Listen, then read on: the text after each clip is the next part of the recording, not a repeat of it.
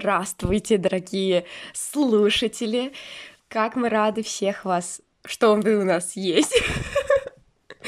А, это подкаст под э, кодовым названием «Оказывается». Оказывается. Оказывается. Который повествует о том, э, какие новые вещи мы со Львом узнаем каждый божий день. Э, и чаще всего эти вещи связаны с ментальным здоровьем, с тем, как жить. И мы хотим поделиться этим с миром. Наши подкасты, о, наш подкаст немножечко э, под, подстарел, мы давно не собирались, поэтому, э, может быть, что-то будет не совсем актуально, но это так важно проговорить, очень важно. А, надо представить да, Льва, господи. нам надо сказать, да. Все. Надо сказать, что кто мы. Короче, я Лев Левицкий, да, я начинающий продукт-менеджер, у меня есть телеграм-канал три подкаста. Это третий из моих трех подкастов, которые оказывается. Еще у меня есть подкаст «Как ты это делаешь», где я говорю с интересными людьми, и подкаст про Россию, где я говорю про города России. Вот. Больше всего в жизни мне интересно, как люди учатся, познают мир, делают открытия и принимают решения. Поэтому мы и об этом мы и говорим в этом подкасте. Йоу. Меня зовут Лиза, и я снова учу испанский, чтобы э, уехать из России. Поэтому вы можете сделать вывод, что я борюсь с тревожностью и друг... парочкой других ментальных расстройств. И очень хочу э, поделиться всякими лайфхаками, тем, как справляться со сложными состояниями. Вот.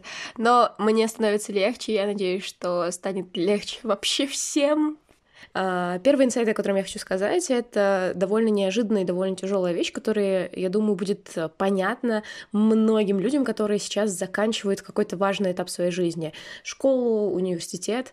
Как многим известно, мы с Львом теперь выпускники, бакалавры, диплом уже на руках.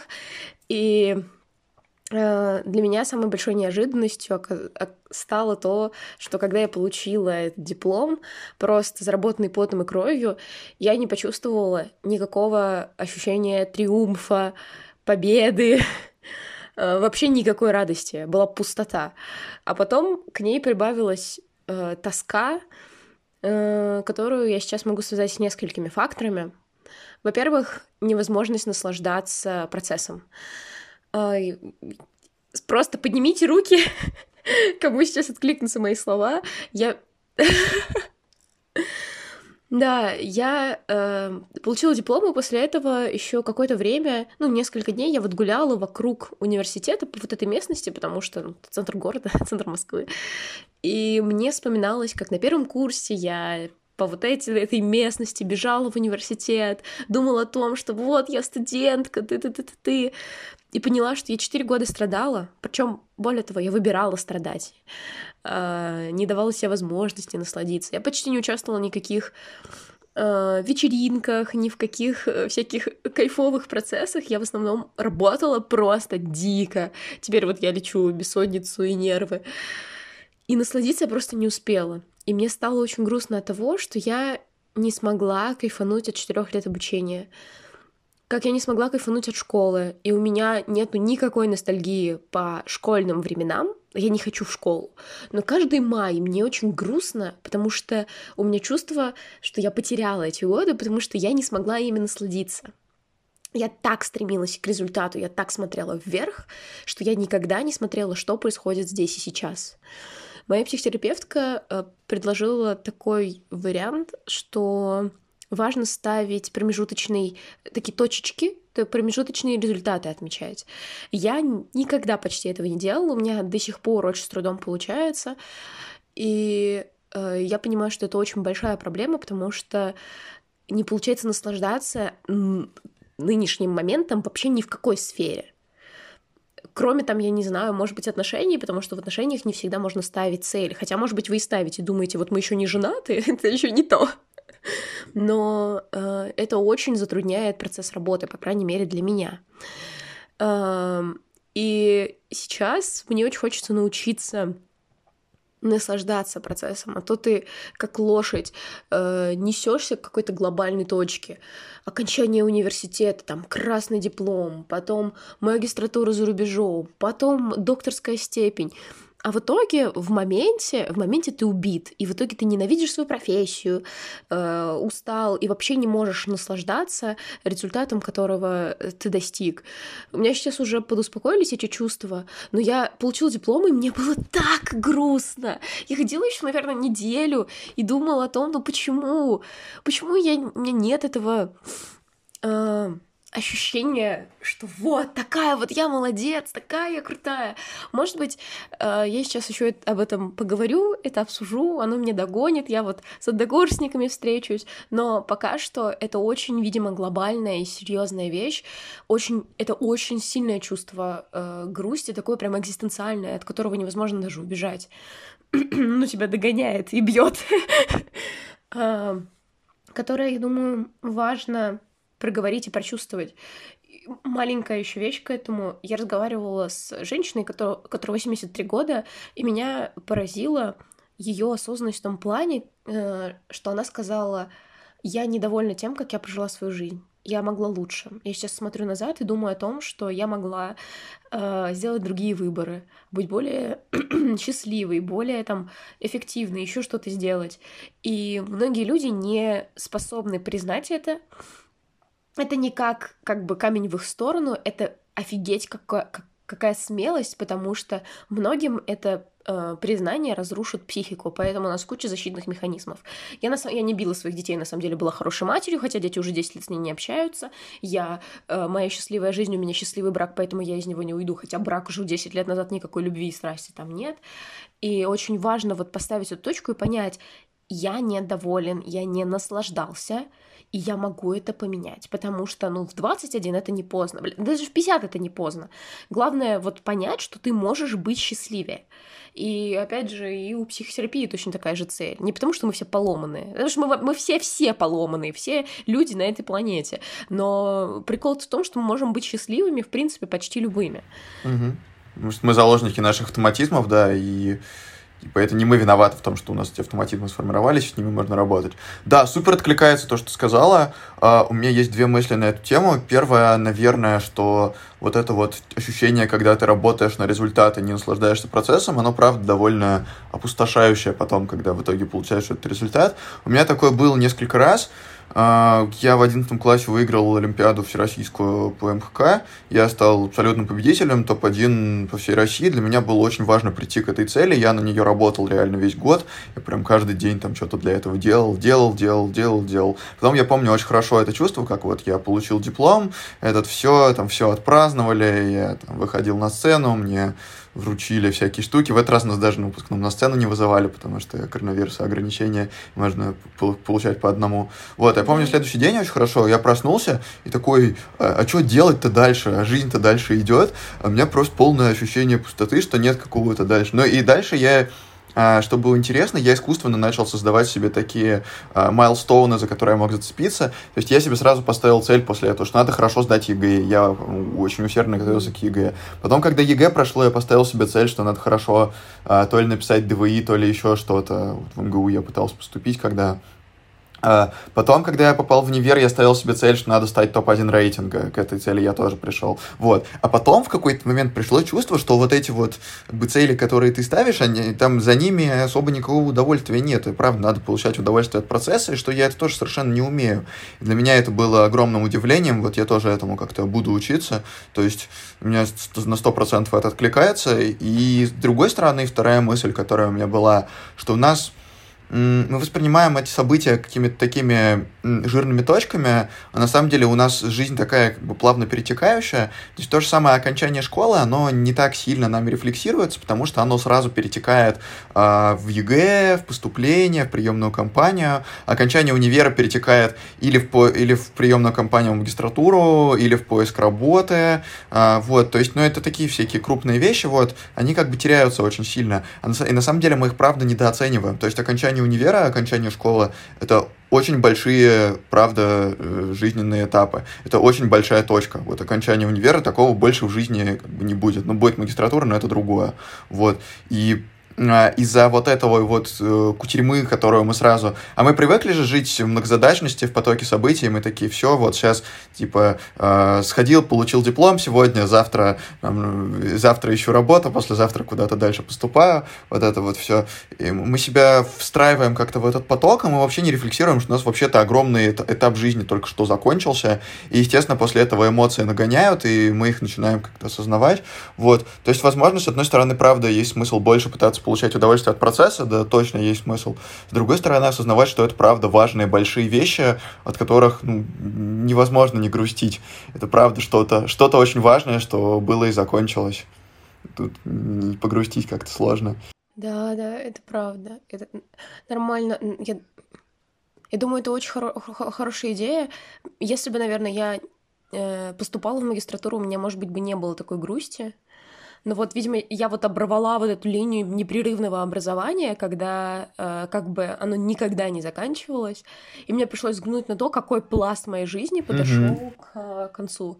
Просто вот он ну, такой искусственный, э, искусственная точечка на том, чтобы посмотреть, а чего я достигла. И сейчас, наверное, еще хорошая идея это посмотреть, какой, насколько вы изменились О, да. за там, этот промежуток в 4 года, потому что я сейчас, вот я буквально об этом только что подумала, и э, моя мысль была в том, какая я крутая, какой реально вот, вот, вот, вот оно, вот это чувство триумфа как раз, сколько всего я смогла сделать за этот промежуток времени, как я изменилась, и как я довольна своей жизнью на данный момент. Даже если я не до конца ей довольна, я знаю, в каком направлении двигаться. И я иду вот туда. Да, да, да. Как раз в процессе. Знаешь, я смотрю и вот на себя, на наших однокурсников, на тебя, и правда, мы вот реально как в меме, где слаб, слабые собачки маленькие и большие сильные, мы вот стали этими большими собачками, кажется, да, мы такие стронг. Мой инсайт, на самом деле, следующий тоже связан с выпускным. Он такой более... Типа, вот, у, у Лизы они такие более рефлексивные, у меня они более такие, наверное, шутливые сегодня будут, но только отчасти. Э, мы отмечали выпускной, и после этого, после выпускного мы поехали в бар пить алкоголь, а после этого мы поехали в другое место пить алкоголь. В общем, так вышло, что я выпил много алкоголя впервые за довольно долгое время. И ну, на следующее утро мне было плохо, что, в общем, логично. Это часто бывает у людей, когда они выпивают много алкоголя. И это было похмелье. Вот. Я себя так странно чувствовал, я думал, что э, со мной что-то совсем странное происходит. Я там пишу моим друганам, а это точно были нормальные напитки, а может быть, это все-таки была какая-то стрёмная водка, которую мы пили. Они говорят, не-не-не, нормальная, типа, все, все, типа. И ко мне пришло удивительное осознание в этот момент, такая чисто русская философия. У меня инсайты то от алкоголя, то от автомобилей. А, вот, э, у меня пришло удивительное осознание, что это правда обычное похмелье, но я за два года, что я почти не пил, я вообще забыл это состояние. И это навело меня на мысли о том, как сильно меняется наше восприятие, о том, как сильно мы забываем те состояния, в которых мы были. То есть вот у меня есть какое-то как бы у меня в голове э, накануне до того дня у меня было, слово, было в голове слово похмелье, и под ним было зашифровано какое-то состояние. Но это вообще не то состояние, которое на самом деле э, зашифровано по словам похмелье. Я за два года, правда, забыл, что это такое. И это довольно интересно. Я начал думать, про сколько состояний вообще я забыл вот за время, что я их не переживал и как на самом деле мозг хитро вот, это, э, вот этот вот опыт сжимает под слово, как-то его делает удобным, э, делает спокойным, э, как-то, может быть, снижает градус, то есть те, те похмелья, о которых я вспоминал, которые у меня были 2-3 года назад, они в моей голове, они такие очень легкие, и ничего такого страшного вообще не было, поэтому я удивился, что со мной происходит. Вот, а тут я начал погружаться, погружаться в воспоминания, и тут я наконец-то ощутил как-то состояние, что да, да, реально, вот это оно. Это просто обычное похмелье, просто я забыл это состояние. Вот, поэтому очень интересна эта тема про состояние, во-первых, сколько их я забыл не погружаясь в них. Во-вторых, сколько их еще есть, сколько их прячется за этими словами этих значений, которые я еще не знаю, поскольку я их не проходил на своем опыте. Вот такое вот у меня было э, философское размышление, и в целом оно, наверное, больше про наблюдение, про то, чтобы э, как мы любим говорить, пробовать разное, пытаться понять, что скрывается за разными словами, за состояниями, и меньше верить тому, что наш мозг сжимает, прячет и пытается нам показать, и больше пытается вот эти вот проживать ощущения. Вот так вот. О, так глубоко. Да, на самом деле очень хорошая мысль про состояние ощущения я еще не до конца понимаю, но я думаю, что сейчас мы ее, может быть, подраскроем немножечко. Э, принесу из неожиданной сферы когда у меня случился мой первый секс-просвет. Я не знаю, как у вас это происходит. Э, ну, не, не самый первый, на самом деле, более-менее осознанный. Э, к счастью, что в Инстаграме существуют секс-блогеры, и они очень... Многие пишут про такие штуки, как э, чувственность, ощущения, как вообще, грубо говоря, как получать удовольствие от процесса секса, и это для меня э, немножко связано с тем, как вообще получать удовольствие от жизни, потому что один из самых э, главных принципов — это сосредоточиться на своих ощущениях. И я вот, например, всегда считала, что я довольно хорошо знаю, что я чувствую. А потом я начала работать с психотерапевтом и поняла, что я э, годами очень хорошо игнорирую боль. Просто вот как будто бы ее нет. Хотя по факту там типа боль может быть довольно сильная. Я вот била татуировку и поняла, что я могу терпеть так долго, э, что мне больно, что мое тело уже начинает, типа, ну, когда тело устает от вот повреждений физических, когда тебя бьют татуировку, оно начинает непроизвольно напрягаться, как-то дергаться. И я сижу и говорю, я могу еще терпеть несколько часов, хотя мне больно. А тело мое уже не выносит. И, соответственно, моя хорошая тату-мастер, мастерица сказала мне, что нет, давай, слушай, твое тело, ты потом еще будешь заживать долго, и как бы это вообще будет не очень хороший процесс, поэтому мы остановимся. Но иногда мы не, вот если нас кто-то другой не, не может так остановить, мы сами себя не останавливаем. Я так получила травму ноги во время бега, потому что я думала, что я думала, что хорошие бегуны бегают больше километров. И заставляла себя бегать, не обращая внимания на боль э, ноги, потому что я фокусировала внимание на своей выносливости. И это так важно, это так сложно быть вот, вот как раз-таки в ощущениях в моменте, потому что тебе нужно уметь почувствовать себя вообще в разных сторонах. И головой, что ты чувствуешь, и телом, что ты чувствуешь, потому что бывает, что ты там головой вообще в каком-то другом месте находишься, и телом уже вообще не, не, не хочешь ничего обращать внимание на свои чувства.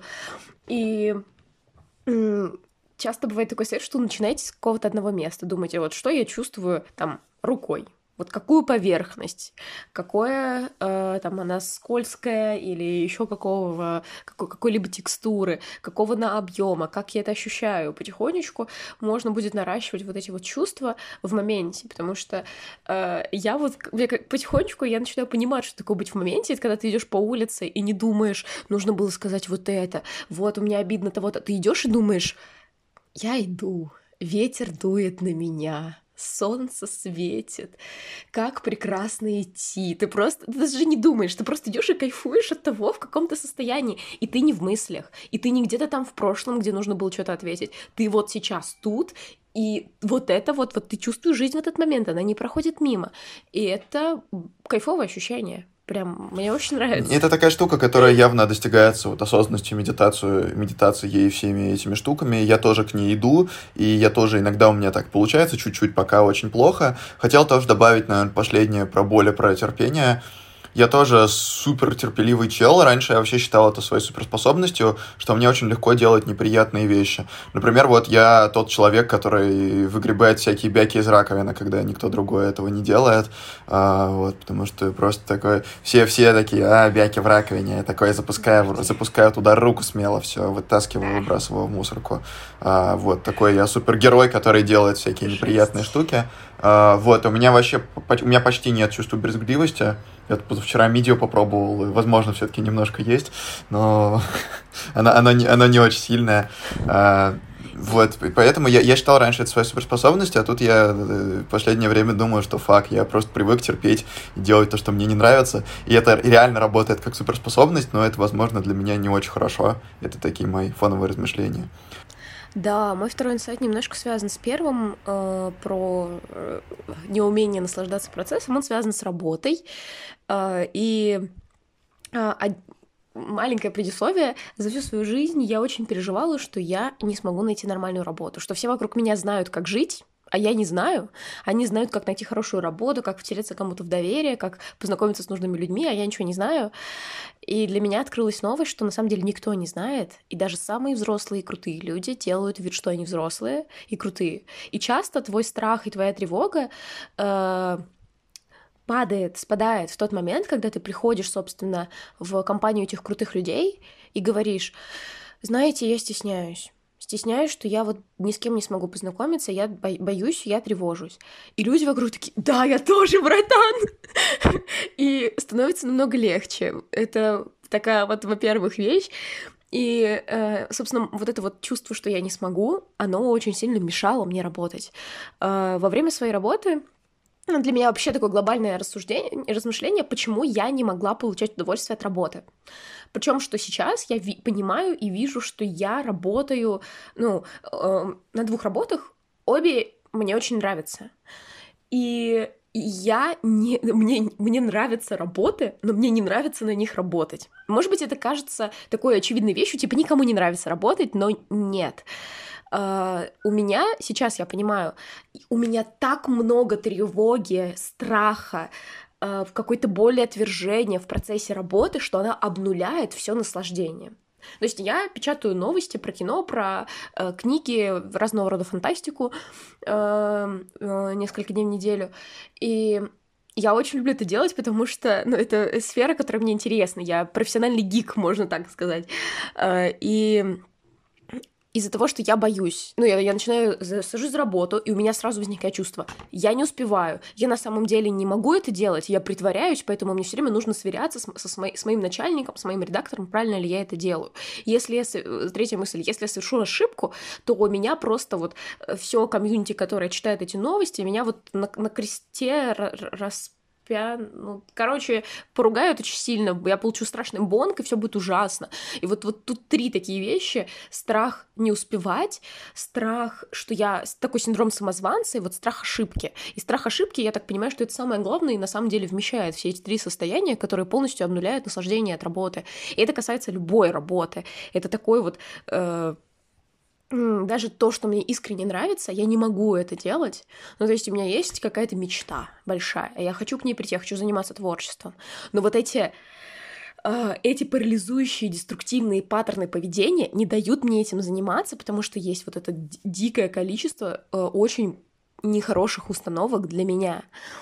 А, здесь э, стоит как минимум смотреть на реальные факты и рационализировать. То есть меня там, провели со мной собеседование, меня взяли на эту работу профессионалы, значит, они они видели мои косяки уже какие-то, и они могут это оценить. Второе, я уже делала ошибку, что произошло, я увидела комментарий, пошла и исправила. Я совершила большую ошибку, написали два комментария, э, с, там, не знаю, с оскорблениями, ничего не произошло, никто не умер, меня не распяли на кресте.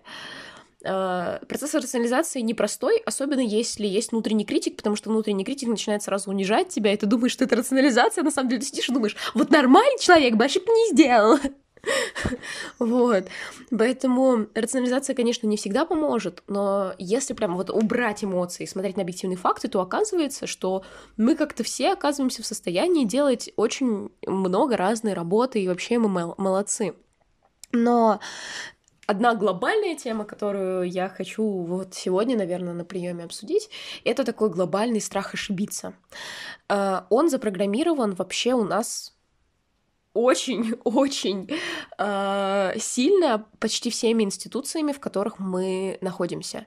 От, э, во-первых, воспитания родителей до детского сада, школы, университета, начиная с того, что за ошибки нам занижают, ставят оценки.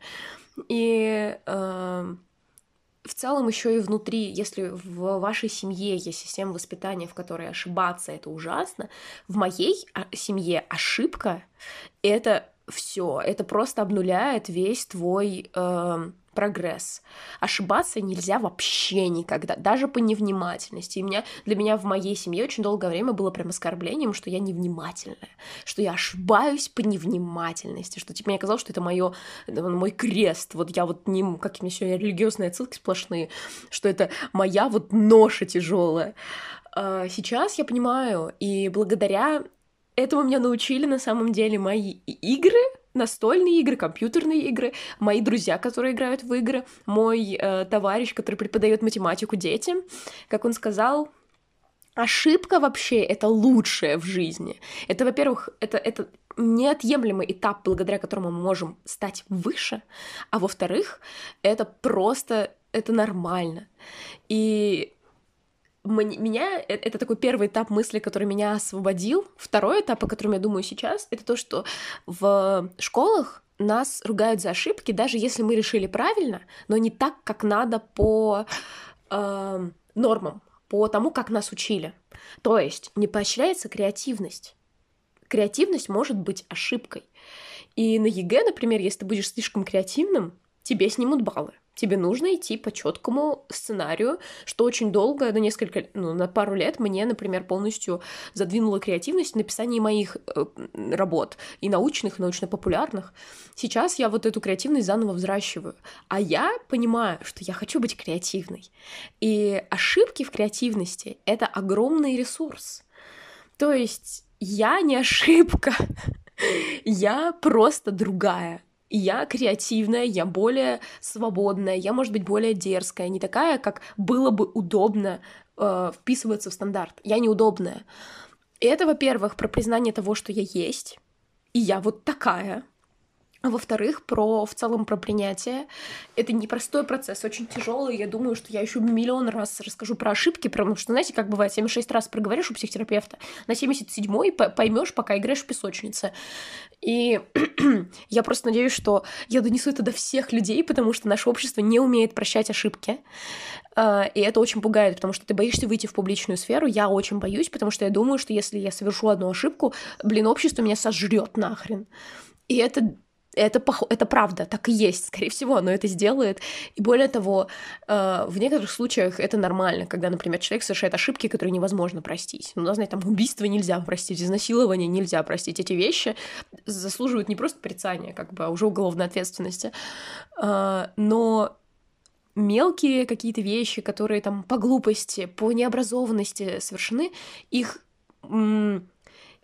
их не... Э, человек не исправится, если его будут ненавидеть, если его будут отменять. Но если его будут образовывать, если ему объяснят, в чем дело и почему он не прав, и почему как бы это там не очень хорошая а, позиция, там, дискриминационная, еще что-либо, то тогда вероятность того, что он исправится, намного выше. Потому что когда тебя начинают просто ненавидеть и желать смерти, ты убеждаешься в том, что ты прав, а люди тебя просто там... Не... Просто люди злые.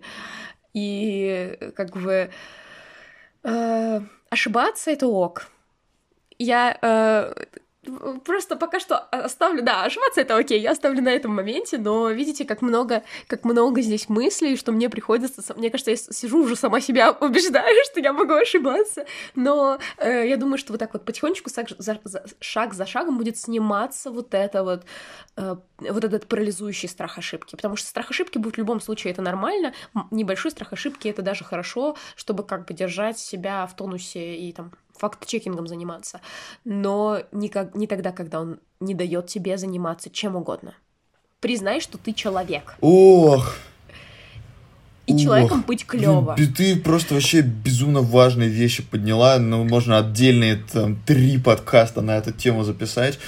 Безумно все откликается. Я, наверное, хочу подсветить эти две штуки, которые даже с моим инсайтом тоже связаны. Первое, вот, что все взрослые люди на самом деле тоже делают вид, что они взрослые. Это очень забавная штука, да. Я ее открыл, наверное, где-то год назад. До этого у меня было полное чувство, что вот а, а, I'm the imposter, только я делаю вид, и сейчас все меня раскроют а оказывается, все тоже думают, и, и все тоже делают вид, и это у всех, короче, так. Вот это просто забавное наблюдение, насколько сильно оно в нас, в нас укоренено. Про ошибки, да, очень сложно, очень сложно ошибаться, мне безумно сложно ошибаться, и мне поэтому как раз у меня были э, такие же, в общем, сложности с работой, и они в целом никуда не ушли. Мне просто повезло, что у меня сейчас очень такой э, рефлексирующий руководитель, э, который, с которым мы можем обсудить любые мои ошибки, в принципе. И у меня все равно есть, конечно, страх, что вот сейчас я где-нибудь продолбаюсь, и он меня за это уволит. Но в целом, как бы, опыт показывает, что несколько раз я продалбывался, и он меня за это не увольнил. Uh, и типа я не, не так сильно продалбывался. Ну и да, спросить тоже помогает. Вот. Тут интересная штука такая, что uh, о которой ты не сказала, и как бы хотелось бы тебя дополнить. а, что очень полезно попробовать отделить себя от своей работы.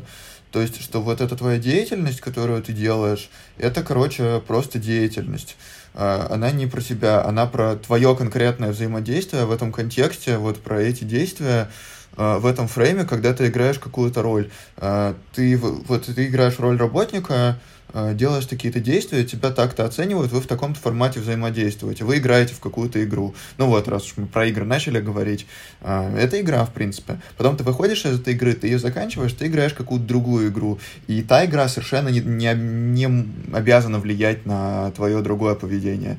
То есть ты и твоя деятельность — это отдельные вещи. Другой вопрос, что, конечно, в любой твоей деятельности есть проекция твоей личности. Э, я говорю, что вот в моих подкастах всегда есть частичка меня, это чистая правда. И в том, как я делаю задачи, сейчас о, чем будет мой инсайт, тоже есть частичка меня. Но то, что вот эти вот частички есть, а, это совершенно не обязательно определять себя через свою деятельность.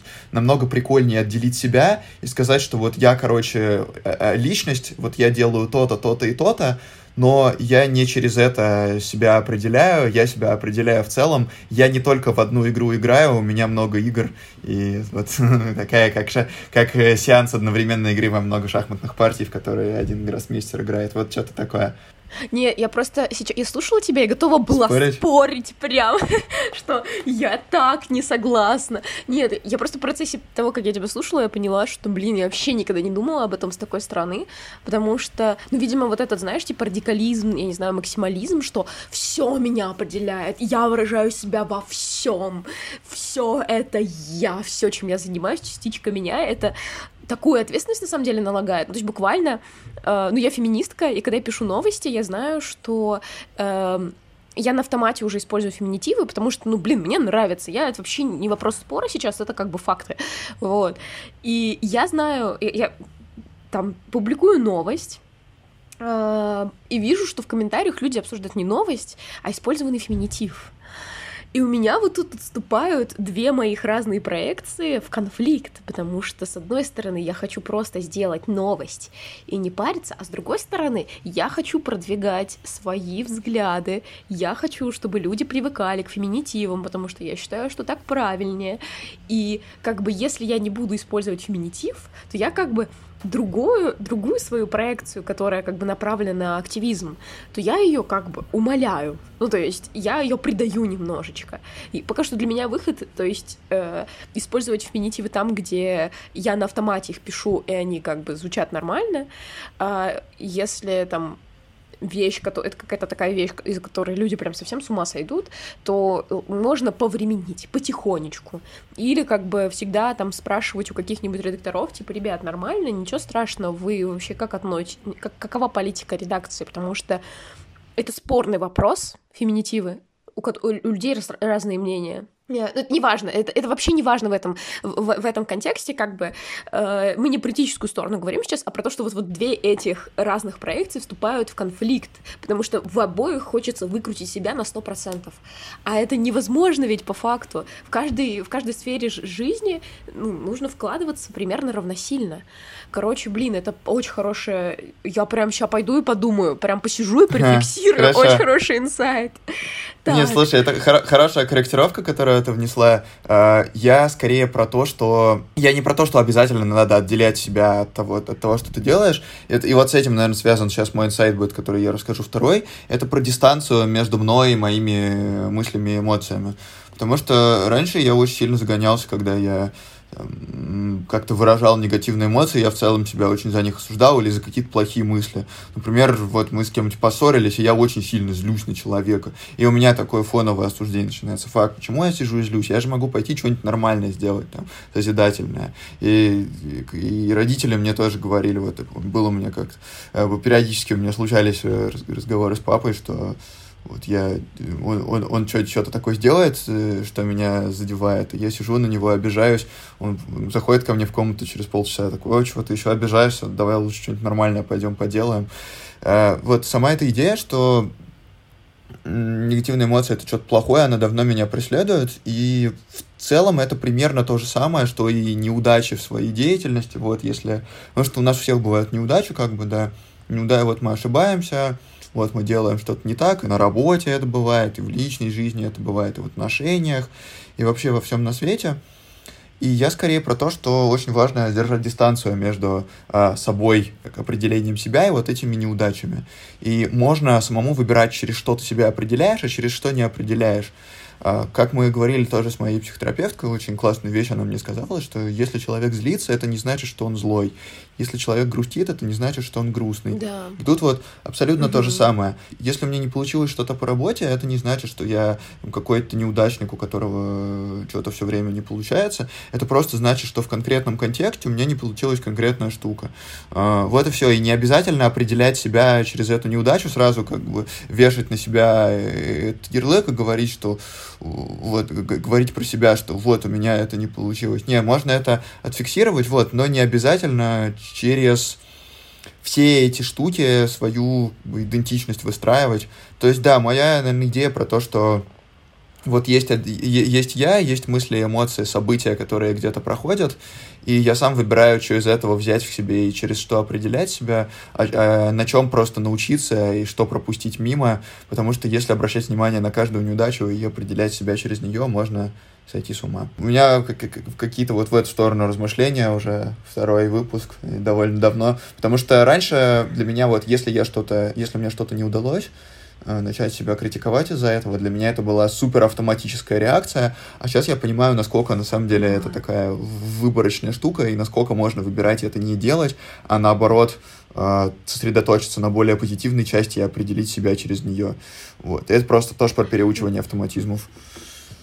Наверное, это еще про точки опоры. То есть ты ставишь несколько точек опоры, то есть работа, там, семья, а, ну, отношения, дружба и там, я не знаю, может быть, какая-то самореализация от работы отделена. И если ты как бы, ну, если у тебя там проблемы в отношениях, ты можешь э, как бы опереть, у тебя еще твой стол, который стоит на четырех э, ножках и одна ломается, он еще может стоять.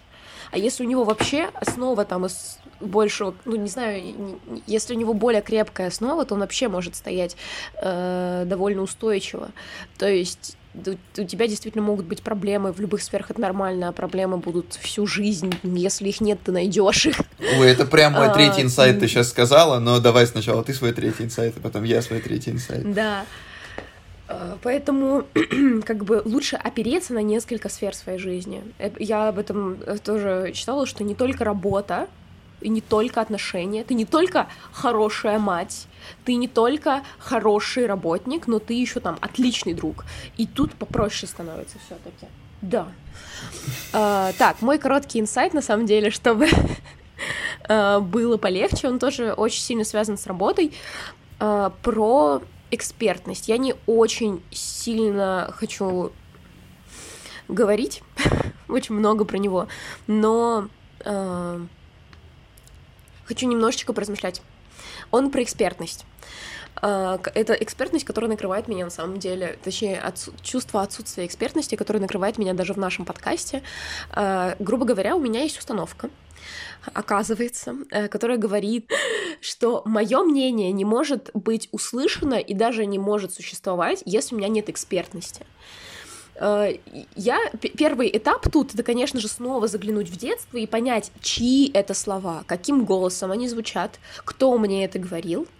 И второй этап отделить, что из этого там родительское, бабушкинское, еще что-либо не мое, и что я не хочу брать, а какая из этого часть э, установки может быть мне полезной я уже просто устала говорить про родителей, я устала просто обсуждать э, миллионы раз мои детские травмы, но из раза в раз все оттуда, потому что как бы я у меня было закрытое общество, я очень сильно в семье. Э, в семье, именно в семье росла и ориентировалась, все мои идеалы были там.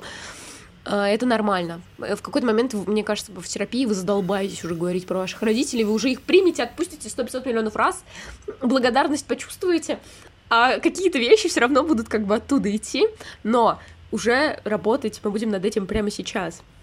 В общем-то, эта позиция э, связана с тем, что в детстве мне нужно было все время мое мнение подтверждать и вот его легитимировать каким-то образом, что это не просто мое мнение, это есть исследования, вот история об этом говорит, вот еще об этом говорит. Иногда мне кажется, что я пошла на свою профессию, чтобы подтверждать, что я как бы не с потолка взяла свои взгляды.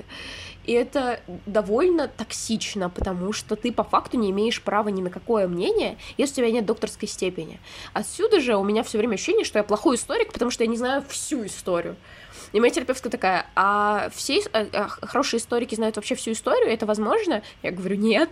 Она такая, а тогда почему вы плохой историк? Я такая, ну я-то не знаю всю историю. Это я-то, да. Я-то себя определяю через это. Отсюда же страх ошибки и вообще сложность высказываться в публичном пространстве, потому что ты думаешь, а почему я могу, если мое мнение не экспертное? И тут оказывается вообще такая глубокая вещь тоже, что это, во-первых, от того, что у меня это связано с тем, что у меня была идея, что есть какая-то истина, и в любом споре, в любом моменте мы стремимся к этой истине, и кто-то к ней ближе, а кто-то к ней дальше. И если я к ней ближе, я могу в споре диктовать человеку, что я знаю лучше, чем он. Такая, знаете, нарциссическая немножко идея. И это, во-первых, не приведет к никакой истине, потому что ты автоматом думаешь, что ты лучше знаешь, чем человек. А во-вторых, э, это про то, что ты думаешь, что есть какой-то правильный путь жизни, есть какая-то правильная э, правильная жизнь. И некоторые, и вот как раз-таки некоторые люди, которые знают, как жить, они живут правильной жизнью, ты на, еще и на них, знаешь, свои проекции накладываешь. А ты как бы живешь неправильно и пытаешься эту правильную жизнь найти. А на деле вообще, я не знаю, шоковая мысль, истины нет правил никаких нет, мораль серая всегда. То есть вообще и очень тяжело, вот вот опора прямо она теряется, потому что все мир небезопасный, э, без, ну, нету никакой стабильности. Я так раньше верила, что если я пойду на работу, э, где есть начальник, у меня будет стабильность, мне стабильно будут выплачивать зарплату, а потом ее задержали несколько раз, и я такая, блин, что за прикол, где моя стабильность? Обещали мне стабильность. А потом я начала увлекаться э, политическим активизмом и поняла, что вообще нигде никакой стабильности нет. И, наверное, самая большая стабильность в этой нестабильности, потому что ты понимаешь, что нет никакого правильного образа жизни, ты можешь выбирать свой путь. И никто тебе не... Даже если будут говорить, что это правильно, это неправильно, это их мир. В твоем мире нету правильного и неправильного, есть то, что ты э, что там, что-то может быть деструктивное, что-то недеструктивное, то, что просто ты выбираешь. И это какая-то вообще мозг выносящая для меня мысль, потому что по факту можно все вопрос последствий, и готов ли ты на них решиться. И это просто... Это, я начала с маленькие вещи про экспертность, опять пришла к каким-то супер глубоким вещам. Ну, у нас сегодня супер глубокий подкаст. Вообще, я, честно говоря, просто да. мега откликается все, что ты говоришь. Про экспертность немного э, добавлю. Э, у меня была такая забавная штука, что я очень долго пытался выдавать себя за того, чем я не являюсь. Например, когда там, я вот общался с людьми, мне как раз я очень хотел показать, что я все знаю, и я там отчаянно делал вид. Это вот то самое, когда ты типа, сначала изо всех сил там да, поддакиваешь, как бы а, аккуратно отвечаешь так, чтобы создавать впечатление, что ты во всем шаришь, а потом ты что-то не расслышал, и аккуратно делаешь неловкое лицо и надеешься, что это был не вопрос. Вот, то аб- абсолютно то самое у меня было очень долго. Вот. И, ну, меня это привело в довольно неприятную ситуацию, когда от меня были у всех очень большие ожидания, в том числе у меня самого. И я по факту понял, что я на самом деле намного меньше всего умею и могу, чем я пытался показывать. У меня был этот диссонанс, что я по факту знаю, что я вот, вот этот вот самозванец, что я не настоящий, и я всего этого не знаю, я делал вид, что знаю, и все думали, что знаю, потому что я умею убедительно говорить. Вот, а я в себя вот ловушку загнал, и я из нее выходил очень травматично, на самом деле. У меня со многими людьми разрушились отношения именно из-за того, что они... Я, я такое говорю, как бы, ребят, ну, тут такое дело, вот, я, я делал что вот так, на самом, на самом деле вот так, как бы, и со многими людьми у меня отношения из-за этого разрушились, с кем-то остались, и с тем, с кем остались, я особенно это ценю, естественно, вот, потому что они смогли принять меня настоящего. И сейчас я вот максимально близко стараюсь находиться между тем, что я транслирую, между тем, что я чувствую. Вот все это петушение, там, как бы пытаться выдавать себя за того, кем я не являюсь, вот это вот. И, я вроде перестал это делать, и я наконец-то чувствую от этого пользу. То есть э, от, э, в том, чтобы сказать, я чего-то не знаю, я чего-то не понял, переспросить. Для этого нужна на самом деле большая внутренняя сила, и вот раньше ее у меня не было, а сейчас она у меня есть. Да, да, да, да. И, в принципе, мой, мой третий инсайт, ты, в принципе, ты озвучила чуть раньше, он как раз про то, что все время будут проблемы, и проблемы это и есть нарратив, в котором мы живем. А, у меня было такое недавно размышление, Дискурс такой, да, такое, что что ж такое-то, вот универ закончился, у меня раньше просто я, поскольку мне там надо было что-то сдавать диплом, по работе было много задач, вообще сильно перегружался, я очень сильно грешил на универ, я такой, типа, а, тут надо работу какую-то доделать, тут надо эссе сдать, тут надо задачку выполнить, тут работа, там универ, тут с человеком надо встретиться, много всего, а, тут проблемы, там проблемы, еще там, не знаю, заболит что-нибудь, и я такой, а, проблемы, сплошные проблемы, вот они сейчас точно закончатся, и тут заканчивается да. универ, и главное, когда я писал диплом, я писал его в очень стрессовой атмосфере, я э, ну, писал его очень быстро за короткие сроки. Я помню ощущение, что вот в 7 утра я не спал всю ночь, э, я его диплом, и я даю себе обещание, что вот все, больше я себя в такую ситуацию, когда у меня такие как бы повсюду проблемы, я никогда не поставлю. И тут как бы ситуация, э, конец июня,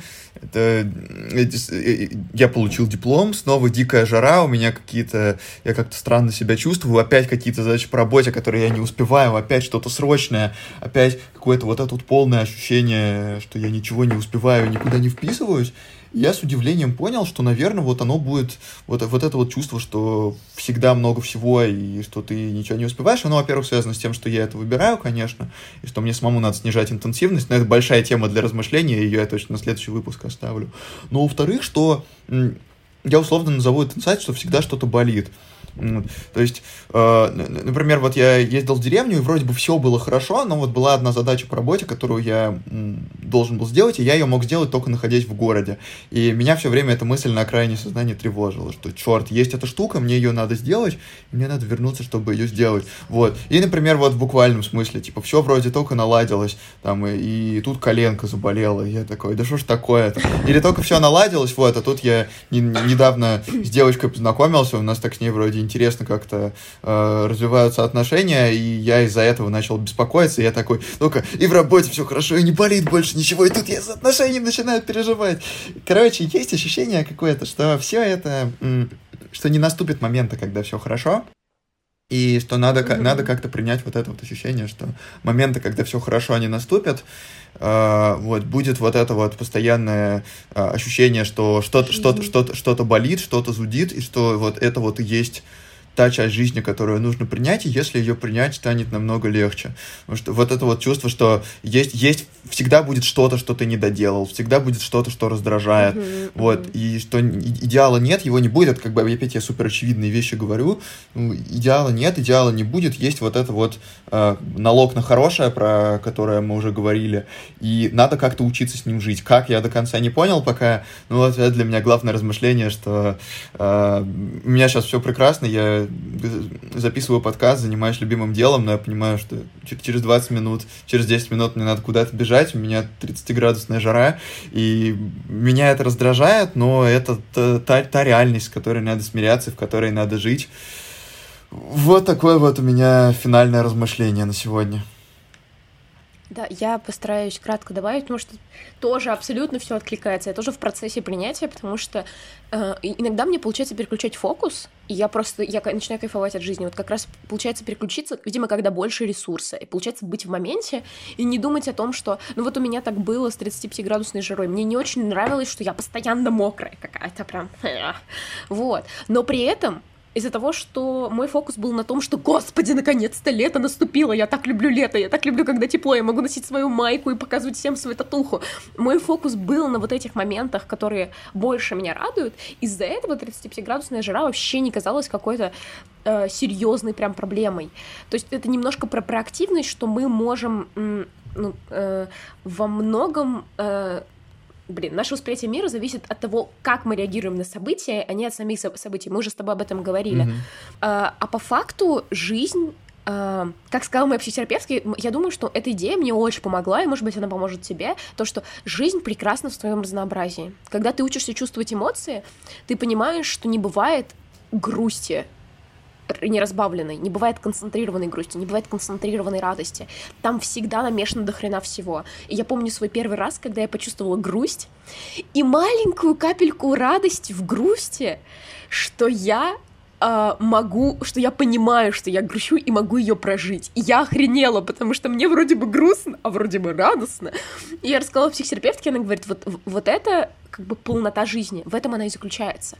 И сейчас я понимаю, что полнота жизни заключается в том, что мне, значит, может быть, то есть там у меня тут, у меня тут проблема, я, у меня денег не хватает, у меня здесь, может быть, мне тоже надо к врачу сходить. Но в общем-то и целом я там себя принимаю, могу сходить в бар с друзьями, могу кайфануть, посмотреть фильмец, могу поработать на клевой работе, которая мне нравится. Я вот перевожу немножечко фокус на вещи, которые мне нравятся, и понимаю, что, блин, а вот она полнота жизни, жизнь так извините меня, пожалуйста, извините мой французский, охуенная. Да. И вот когда ты да, понимаешь этот да. фокус немножечко, становится прям кайфово. Но это, опять же, это очень часто не просто сделать, когда у тебя нет ресурса. То есть вот я э, помню твои слова, ты очень устал, и это нормально, опять же, ты чувствуешь что куча проблем, грустишь от этого, и как бы нужно погрустить в этот момент, чтобы потом, чтобы почувствовать, что, а, я погрустила, и теперь мне радостно, вот опять же, вот это все про полноту жизни, и это прям я вот каждый раз, когда вот перехожу на какой-то новый уровень вот этой осознанности, я прям такая, вау, вау, как клево, а потом чувство грусти, ну, ты ощущаешь чувство лучше, и чувство грусти, и там стыда, соответственно, тоже острее, и думаешь, блин, нифига полнота жизни такая, такая полная. Вот. Э, немножечко такой э, веселички, такой тяжелый на самом деле. Инсайт, вот. Все живем. Да непрерывная жизнь, как говорят на испанском, лабида континуа, по-моему. Да. Вот. Да, и, и учиться ловить эти кусочки радости и радоваться в этом потоке проблем, которые на самом деле, из которых и состоит жизнь, и по-разному к ним относиться, в этом и есть, наверное, какая-то взрослость и какое-то мастерство. Вот на этом, да, я думаю, да, правда, мы и, и, и порешим сегодня. Такой глубокий выпуск вообще, я не могу, просто все, во, во все глубины сходили, ну, в какие могли. Да, это хорошо. инсайты немножко настоялись. Настояли, да-да-да. Хорошая винишка. Хорошо, да. В следующий раз поговорим о том, о более актуальных инсайтах. Есть о чем поговорить. Да. Ну что, это был подкаст «Оказывается». Нам надо напомнить, что мы не психологи не психотерапевты, а мы просто чуваки из интернета. Да. И вообще можете нас слушать только для развлечения, а если Э, хотите какой-то экспертизы, вот мы не эксперты вообще, и обращайтесь лучше да, к экспертам, да. к профессионалам, к психотерапевтам. Э, к нам обращайтесь только, э, чтобы поболтать и похихикать или погрустить но не за рекомендациями. Да, мы левые чуваки, которые... Мы договорились, что мы не будем говорить, что мы левые чуваки. утра на кухне обсуждают жизнь. Да, мы, мы не левые чуваки, ребят, мы просто чуваки из интернета, которые любят поболтать. Это был подкаст «Оказывается». Спасибо, что послушали нас. А, слушайте нас на любых подкаст-платформах. Подписывайтесь на меня, подписывайтесь на Лизу, пишите отзывы, ставьте звездочки. Пока-пока. Всех чмоки.